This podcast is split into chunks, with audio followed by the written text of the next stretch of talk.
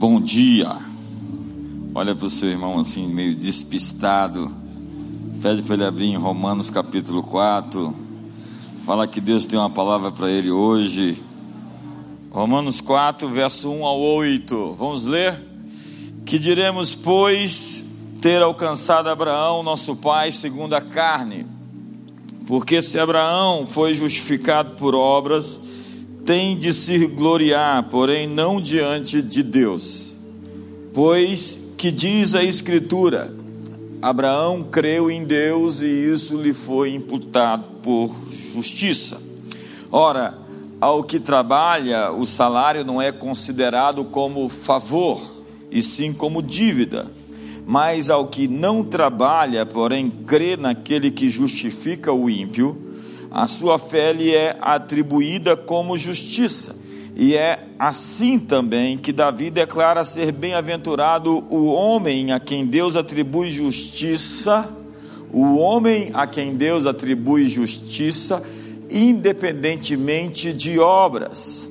O homem a quem Deus atribui justiça, independentemente de obras.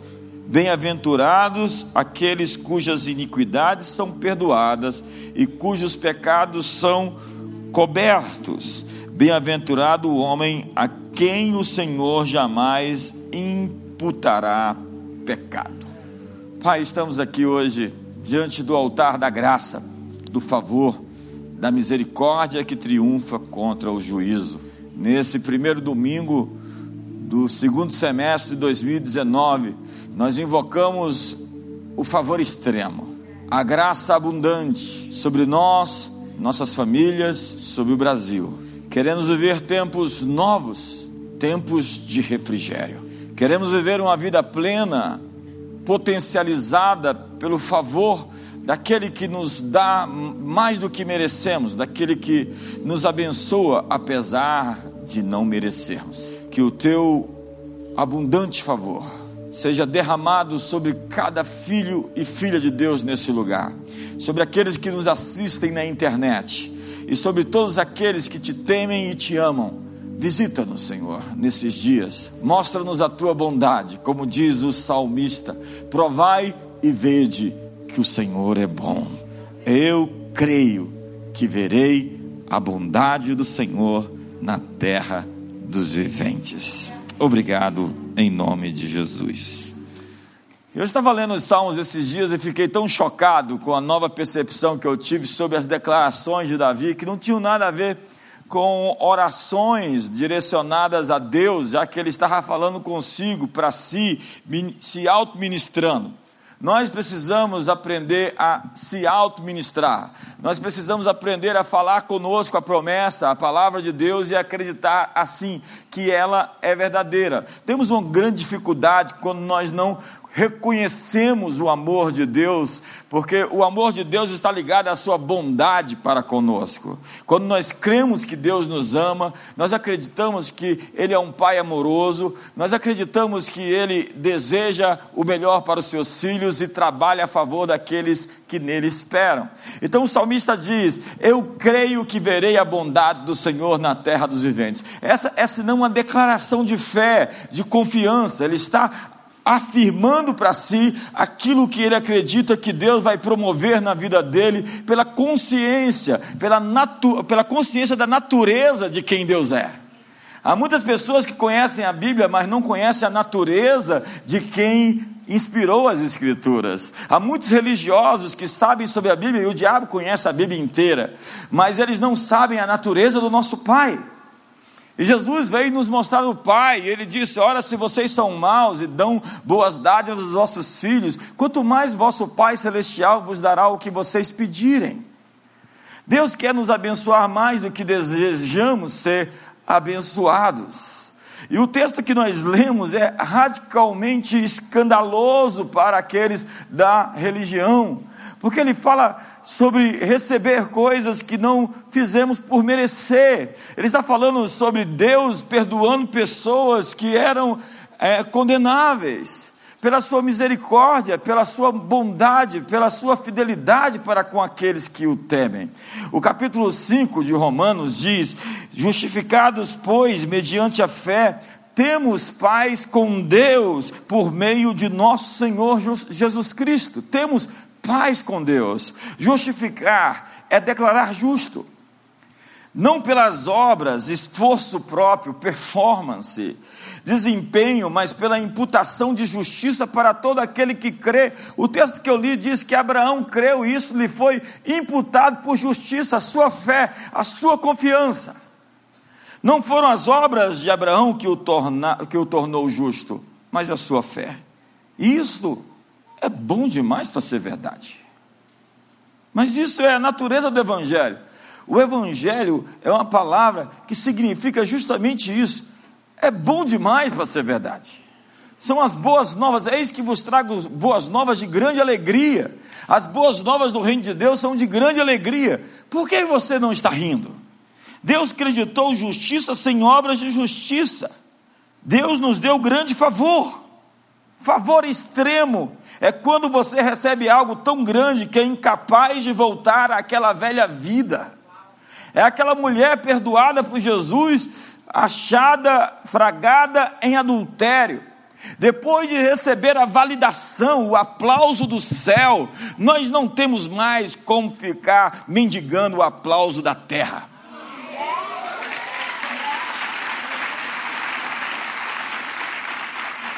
Na velha aliança, a bênção estava condicionada à obediência à lei. Deuteronômio 28, se atentamente ouvides a minha voz, guardares os meus mandamentos, os meus estatutos, sereis benditos ao entrar, benditos ao sair, bendito o fruto do seu ventre, o fruto da sua terra, o fruto dos seus animais, o fruto do seu solo, bendito é o seu cesto, bendita a sua amassadeira.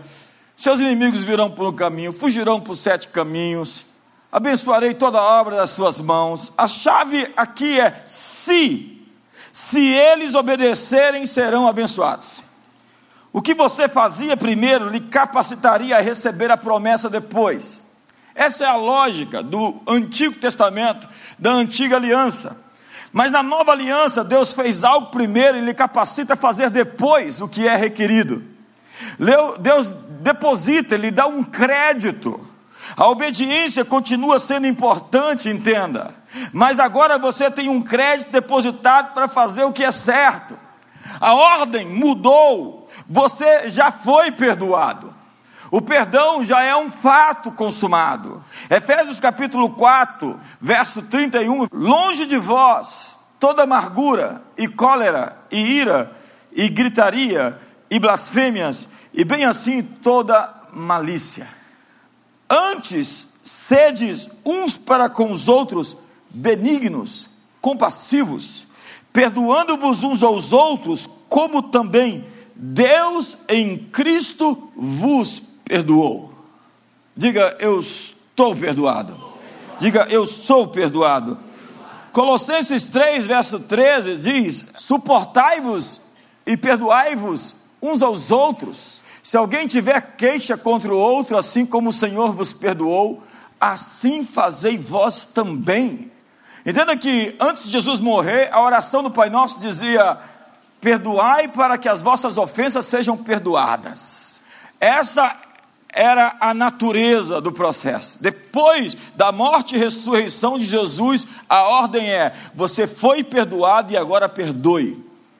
Vamos lá? Todo mundo comigo?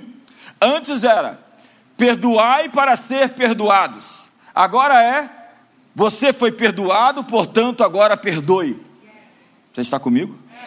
É bom demais para ser verdade. Para alguns, é bom demais para ser verdade. Seu amor já está consumado, ele é incondicional. Deus não tem motivos ou condições para nos amar, porque Ele não tem condições para deixar de me amar. É claro que Ele é, se entristece, diz o Espírito Santo, a Bíblia diz que o Espírito Santo se entristece. Deus se entristece quando nós escolhemos caminhos errados, porque eles vão nos machucar e vão machucar outras pessoas. Mas Ele não está com a cara franzida, fazendo careta por causa dos seus erros.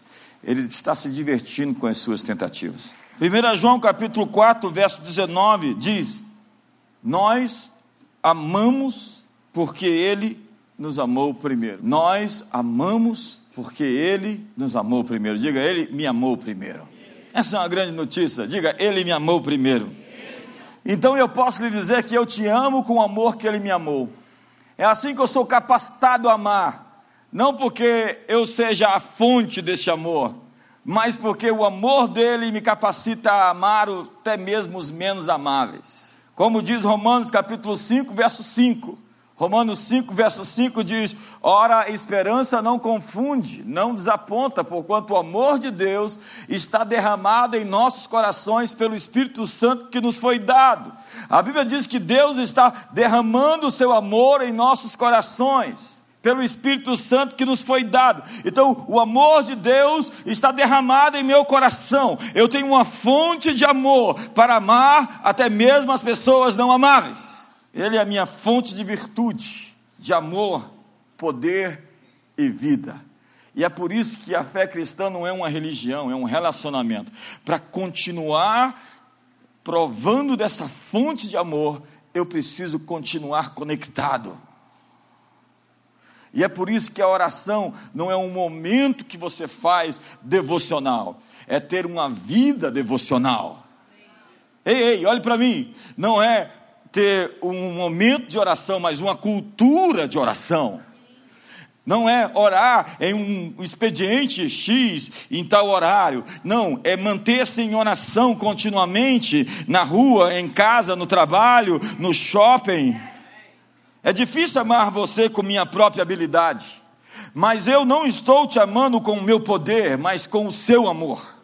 Eu sou uma nova criatura com capacidade de amar. Diga, eu sou uma nova criatura com a capacidade de amar.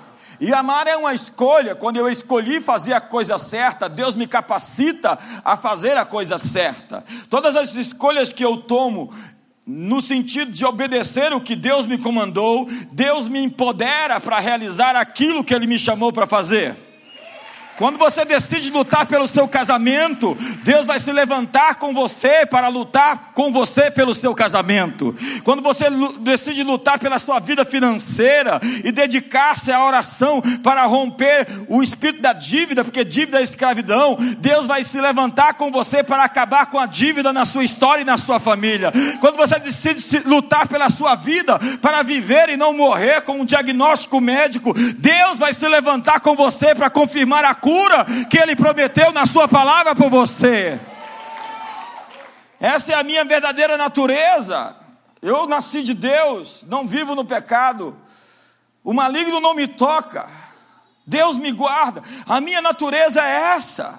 Eu não entendo um evangelho que preza, zela por uma depravação total o tempo inteiro, em que nós vivemos exortando as pessoas, quando nós deveríamos entender que as pessoas que nasceram de novo é impossível que elas vivam no erro. Ou seja, se vive no erro, é porque não nasceu de novo, você precisa de uma experiência de salvação. Não dá para reformar algo, o cristianismo não é uma lavagem cerebral, é um novo nascimento. Não é simplesmente o que aconteceu aqui, é o que aconteceu aqui. A velha aliança era baseada na performance. Se você quebrasse um mandamento, seria culpado de toda a lei. A lei era boa para o propósito que Deus enviou. A lei mostrava que ninguém podia atingir o padrão sozinho. Você precisa de um Salvador. A lei revela como estavam os distantes. A lei te acusa sem te ajudar. Mostra o diagnóstico, mas não cura. A lei mostra o que está errado com você, mas não levanta um dedo para te ajudar. A lei não pode te ajudar. A aliança com Moisés se tornou velha. A aliança do Monte Sinai, porque foi dada no Monte Sinai. A nova aliança é a aliança da paz. Ele veio ao mundo para cumprir o que nós não poderíamos cumprir. A aliança foi escrita então em nossos corações. Jesus cumpriu a lei é o nosso campeão, nós precisamos de um campeão. E Hebreus capítulo 8, verso 6 diz: Agora com efeito, obteve Jesus ministério, tanto mais excelente quanto é ele também mediador de superior aliança, com superiores promessas. Diga, eu estou numa nova aliança com superiores promessas. Quantos querem hoje manifestar essas superiores promessas? Eu quero declarar que nesse segundo semestre você vai viver as maiores promessas de Deus para a sua vida que você jamais experimentou na sua história até hoje. E essa é uma boa palavra. Olha o verso 7. Porque se aquela primeira aliança tivesse sido sem defeito, de maneira alguma estaria sendo buscado um lugar para uma segunda. Verso 8: E de fato, repreendendo-os, diz: Eis em dias, diz o Senhor, e firmarei nova aliança com a casa de Israel e com a casa de Judá não segundo a aliança que fiz com seus pais no dia em que tomei pela mão para os conduzir até fora da terra do Egito, pois eles não continuaram na minha aliança e eu não atentei para eles, diz o Senhor, porque esta é a aliança que firmarei com a casa de Israel depois daqueles dias, diz o Senhor, na sua mente imprimirei as minhas leis, também sobre o seu coração as inscreverei, e eu serei seu Deus e eles serão o meu povo, e não ensinará jamais cada um ao seu próximo, nem cada um ao seu irmão, dizendo: Conhece o Senhor, porque todos me conhecerão, desde o menor deles até o maior, pois para com ele, para com as suas iniquidades usarei de misericórdia dos seus pecados, jamais me lembrarei. Quando ele diz nova, torna antiquada a primeira, ora, aquilo que se torna antiquado e envelhecido está prestes a desaparecer.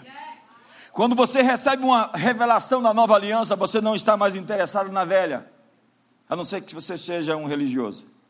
Jesus disse: está feito, está consumado, você já foi perdoado. Colossenses diz que ele cravou o nosso escrito de dívida na cruz e expôs os principados, as potestades, a vergonha, o desprezo e a ignomínia.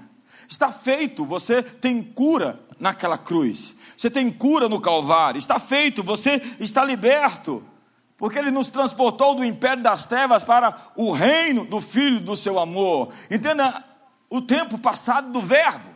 Já está feito, ele já nos trouxe para o seu reino. Nós somos filhos do reino, nós não estamos em trevas, Tessalonicenses, para que aquele dia nos pegue de surpresa.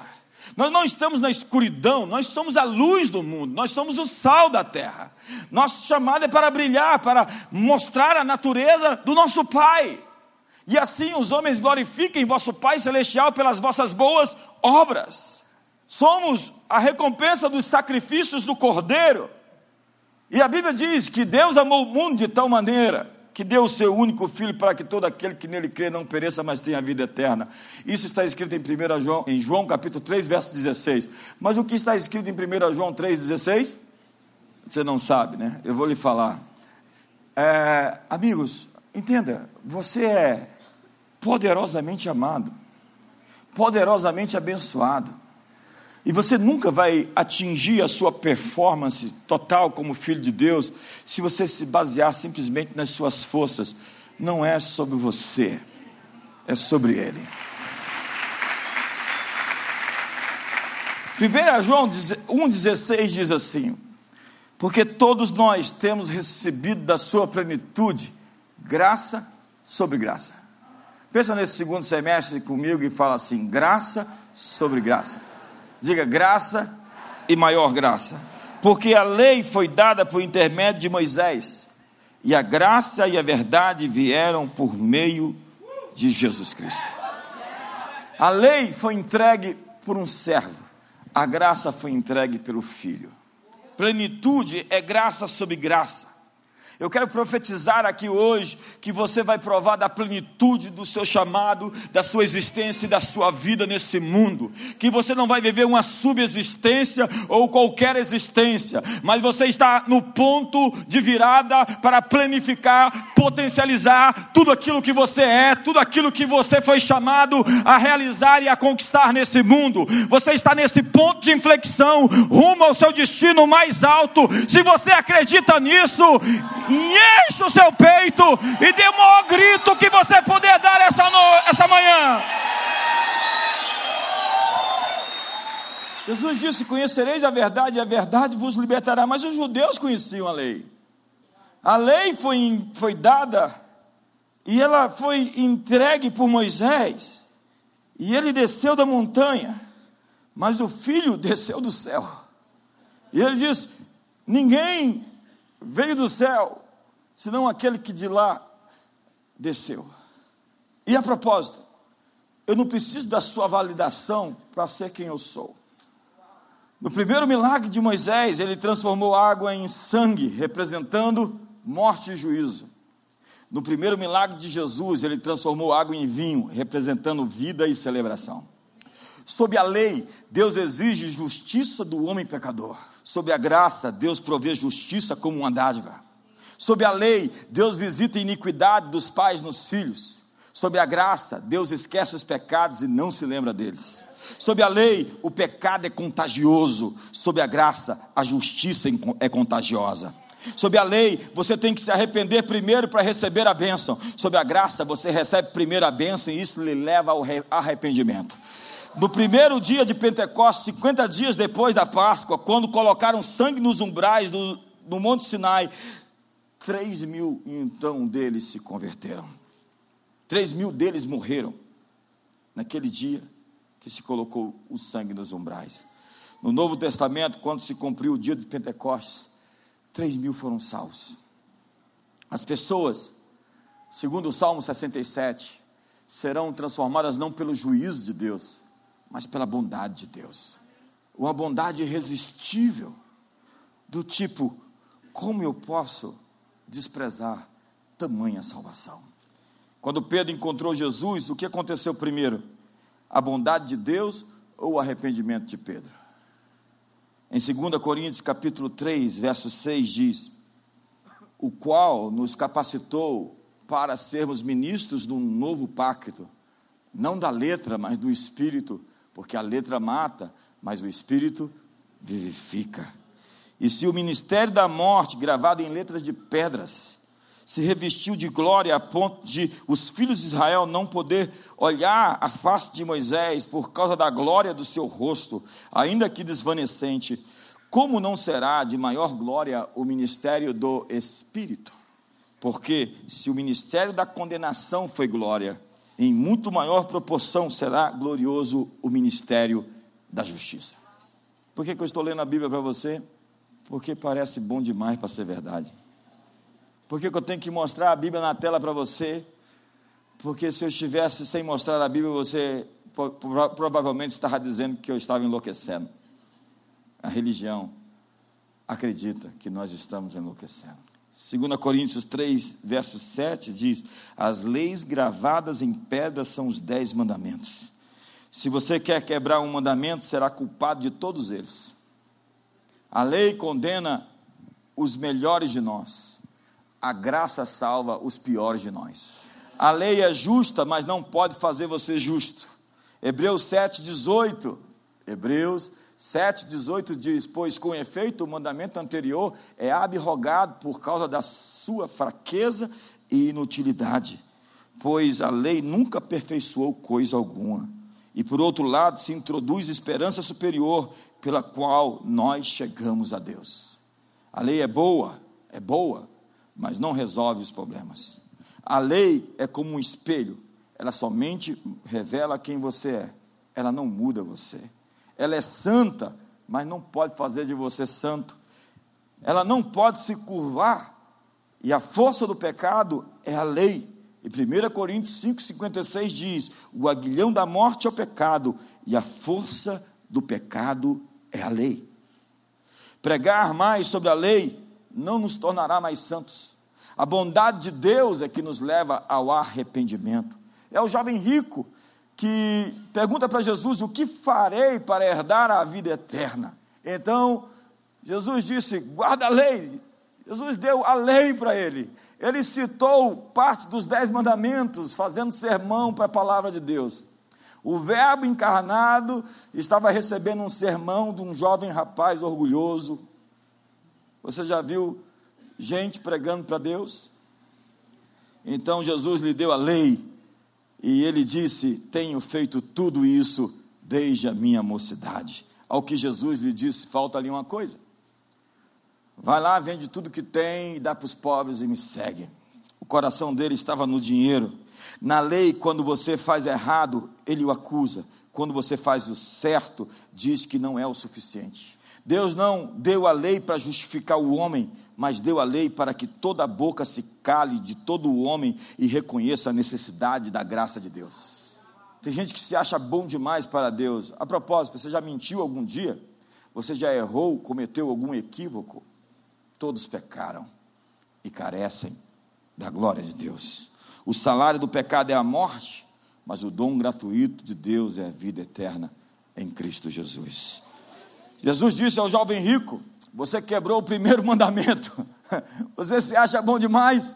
Pois você colocou o dinheiro na frente do, de, de Deus. Agora dê seu dinheiro para os pobres e me siga. Seu relacionamento errado com o dinheiro é a raiz de todos os males. O dinheiro não é mal, confiar no dinheiro é mal. Confiar no dinheiro é a pior coisa que você pode fazer. No capítulo seguinte, ele encontra Zaqueu. Um momento depois, Zaqueu aparece em cima de uma árvore. Jesus passa pela árvore, olha para cima e diz: Zaqueu, eu quero comer na sua casa hoje. Zaqueu era um traidor do povo, porque ele, apesar de ser judeu, cobrava impostos dos romanos, para os romanos dos judeus. Todos odiavam Zaqueu. E Jesus disse: Eu vou comer na tua casa, seu corrupto. Não, ele não disse seu corrupto. Era um burburinho só. Aquele mestre de Nazaré entrou na casa do político safado e está lá comendo na mesa daquele deputado. Como ele come na mesa de um pecador? Como é possível? Ele é um traidor. Lucas 19, verso 7, diz assim: Todos os que viram isso murmuravam, dizendo que ele se hospedara com um homem pecador. Ele deu dignidade a Zaqueu indo na sua casa. Ele deu graça a um pecador que sabia que vivia errado. Ele deu a lei para o jovem rico religioso e deu a graça para o pecador. O favor extremo de Jesus demonstrado a um homem que vivia errado produziu arrependimento. Não foi a lei que converteu Zaqueu, foi a graça, foi o favor. Então Lucas 19 diz no verso 8: Entre mentes, Zaqueu, porém levantando-se, disse ao Senhor: Eis aqui, Senhor, dou aos pobres metade dos meus bens, e se alguma coisa tenho defraudado alguém, eu lhe restituo quadruplicado. Ele diz: Eu não aguento a sua graça, o seu favor, a sua bondade. Eu tenho que me arrepender do meu mal, da minha maldade. Não foi arrependimento primeiro e depois graça. Foi graça e depois arrependimento. Isso é uma loucura para a religião. Ele só deu dignidade a um corrupto. A lei não tirou um centavo do bolso do jovem rico. O jovem rico continuou com o seu dinheiro Munheca de samambaia, pão duro, só vindo, se dizendo cristão, vindo na igreja e não dizimista. Mas a graça abriu os bolsos de Zaqueu. A graça te faz generoso. A aliança da graça está baseada na confiança. No que nós confiamos, nos escoramos. O assunto não é dinheiro, o assunto é confiança. Confie em Deus com as menores coisas do reino. Se você não é fiel nas coisas menos importantes do reino, como você receberá a verdadeira riqueza espiritual? O meu dinheiro é somente a prova da minha confiança. E eu vou pular essa parte. Jesus disse, Lucas 12, verso 24: Observai os corvos, os pássaros que não semeiam nem ceifam, não têm dispensa nem celeiros, todavia Deus os sustenta, os alimenta. Quanto mais não valeis vós do que as aves. Encontre um pássaro você não vê um pássaro nervoso por aí. Um pássaro tem mais confiança do que alguns de vocês. Quando você recebe sementes, o que você faz? Se aquilo que está na sua mão não é o bastante, então isso não é a sua colheita, é a sua semente. Cinco pães e dois peixes não era o bastante. O maior inimigo para uma necessidade é uma semente. Antes de cuidar de grandes riquezas, você recebe grandes sementes. Antropos é a palavra composta de duas palavras que significa ficar de pé e olhar para cima. Isso é homem. Homem sempre está de pé e olha para cima. Jesus olhou para cima quando foi multiplicar pães e peixes. Você é mais ousado quando olha para cima. A palavra avaro, avarento, cananeu, é aquele que está olhando para baixo, é aquele que está fixado em recursos terrenos. E quanto mais fixado neles, mais escravos e menos confiável é você.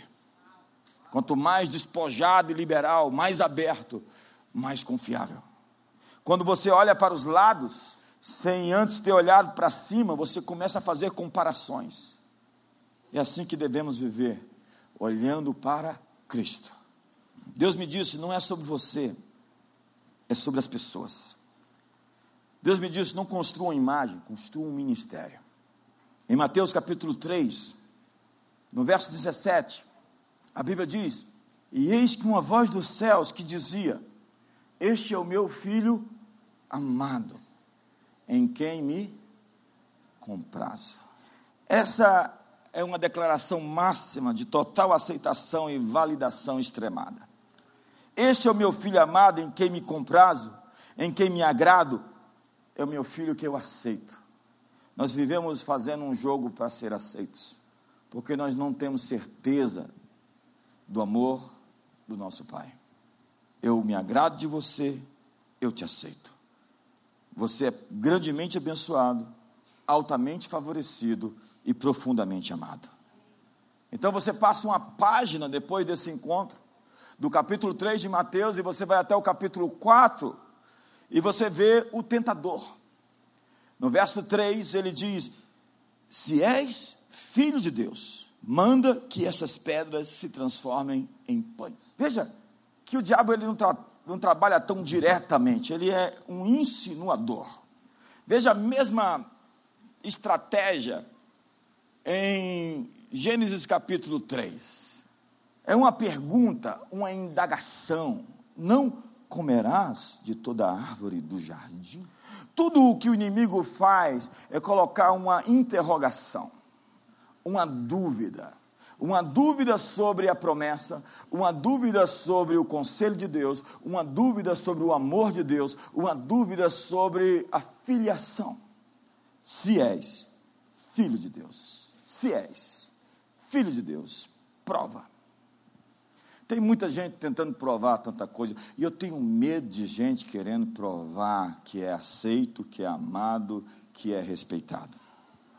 Tem muita gente transformando pedras em pães para mostrar que é poderoso. Tem muita gente fazendo milagre que na verdade tem no seu egoísmo e na sua insegurança.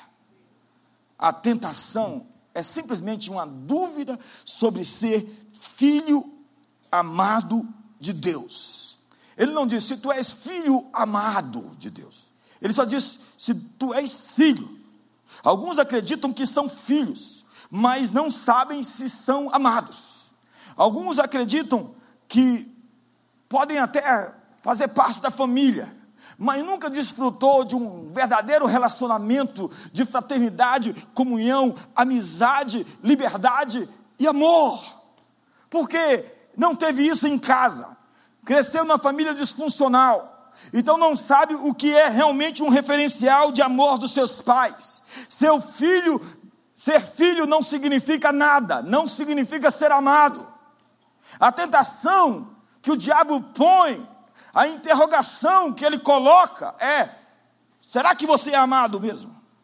E aí, quando você não sabe que é amado, você vai lá procurar ser amado com o traficante de drogas, ou com a mulher estranha, ou com a primeira oportunidade de ganhar algum dinheiro de maneira errada, porque você precisa preencher o seu vazio de amor, mas a alma farta pisa o favo de mel mas para a sedenta, até o amargo é doce. Quando você está cheio de amor, você se recusa a receber menos do que o melhor, do que o maior, do que o mais digno. Mas quando você está carente, você vira um vampiro atrás do amor, da aceitação, do respeito das pessoas. Fica fazendo propaganda pessoal, publicidade de você para se sentir melhor. Então, como é característico do inimigo, ele suprime uma palavra o diabo prega o evangelho em partes.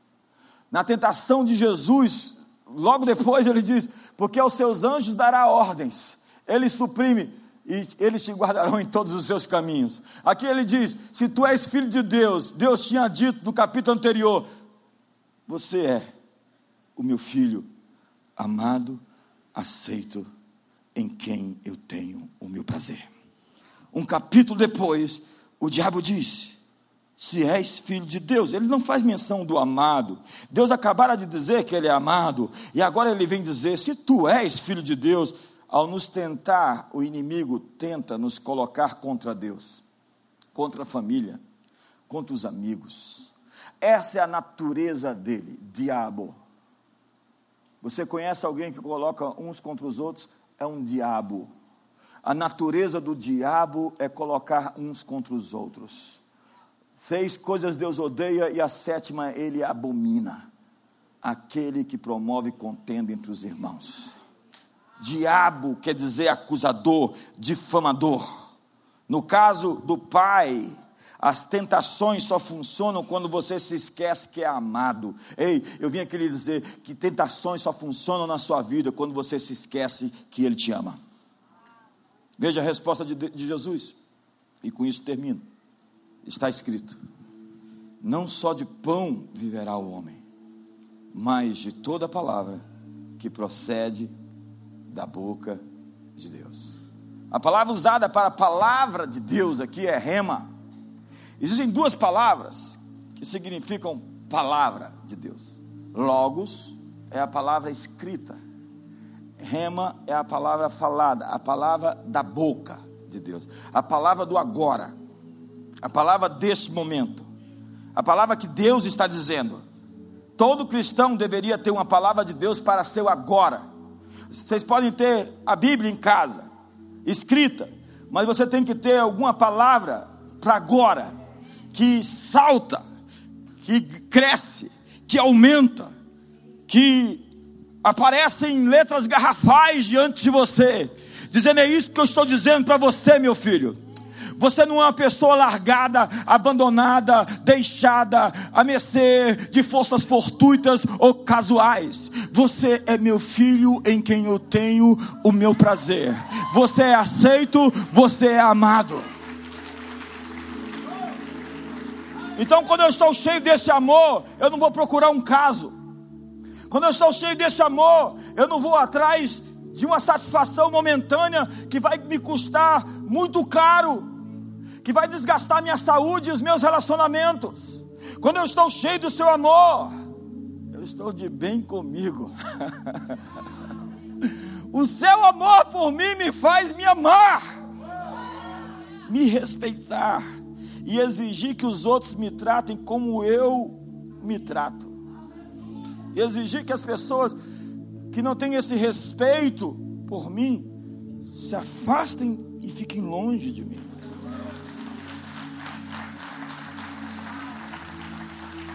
Todo cristão deveria ter uma palavra de Deus para o seu agora.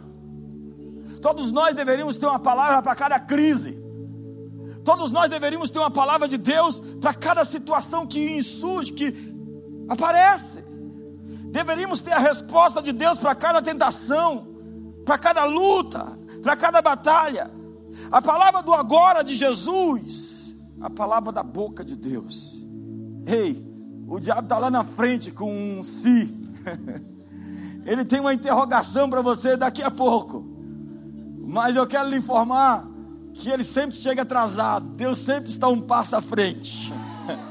Antes dele chegar com o si, tu és. O capítulo anterior, tu és amado, tu és abençoado, tu és bendito, tu és aceito, tu és querido, tu és profundamente amado, tu és poderosamente abençoado, você é cheio de graça e de favor.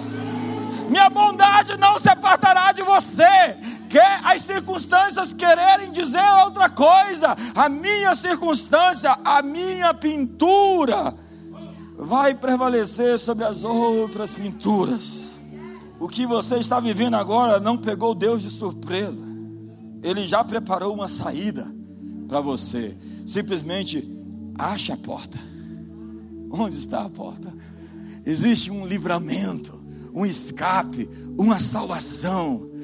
Deus já tem a provisão, já tem o suprimento, Ele já se antecipou na eternidade, preparou as boas obras para que você andasse nelas. O diabo sempre chega atrasado, é a síndrome do Barrichello. Outra coisa, não só de pão viverá o homem, mas de todas as palavras da boca de Deus. As suas palavras são pão que alimenta a nossa vida.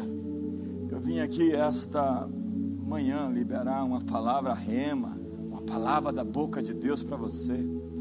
E esse irmão que está do seu lado também é um profeta que quer dizer uma palavra da boca de Deus para você. Você tem uma palavra da boca de Deus aí para a pessoa do seu lado? Então põe a mão no ombro dela e libere uma palavra rema sobre ele hoje. Obrigado, Jesus. Sabe, quando você tem consciência de que é filho amado, de que é altamente favorecido, você tem uma consciência, uma expectativa confiante do bem. Existe uma conspiração divina em seu favor. Deus está trabalhando por aqueles que nele esperam. Você não está pisando no solo da condenação. Agora você está sobre o solo do favor, o solo da graça, da misericórdia.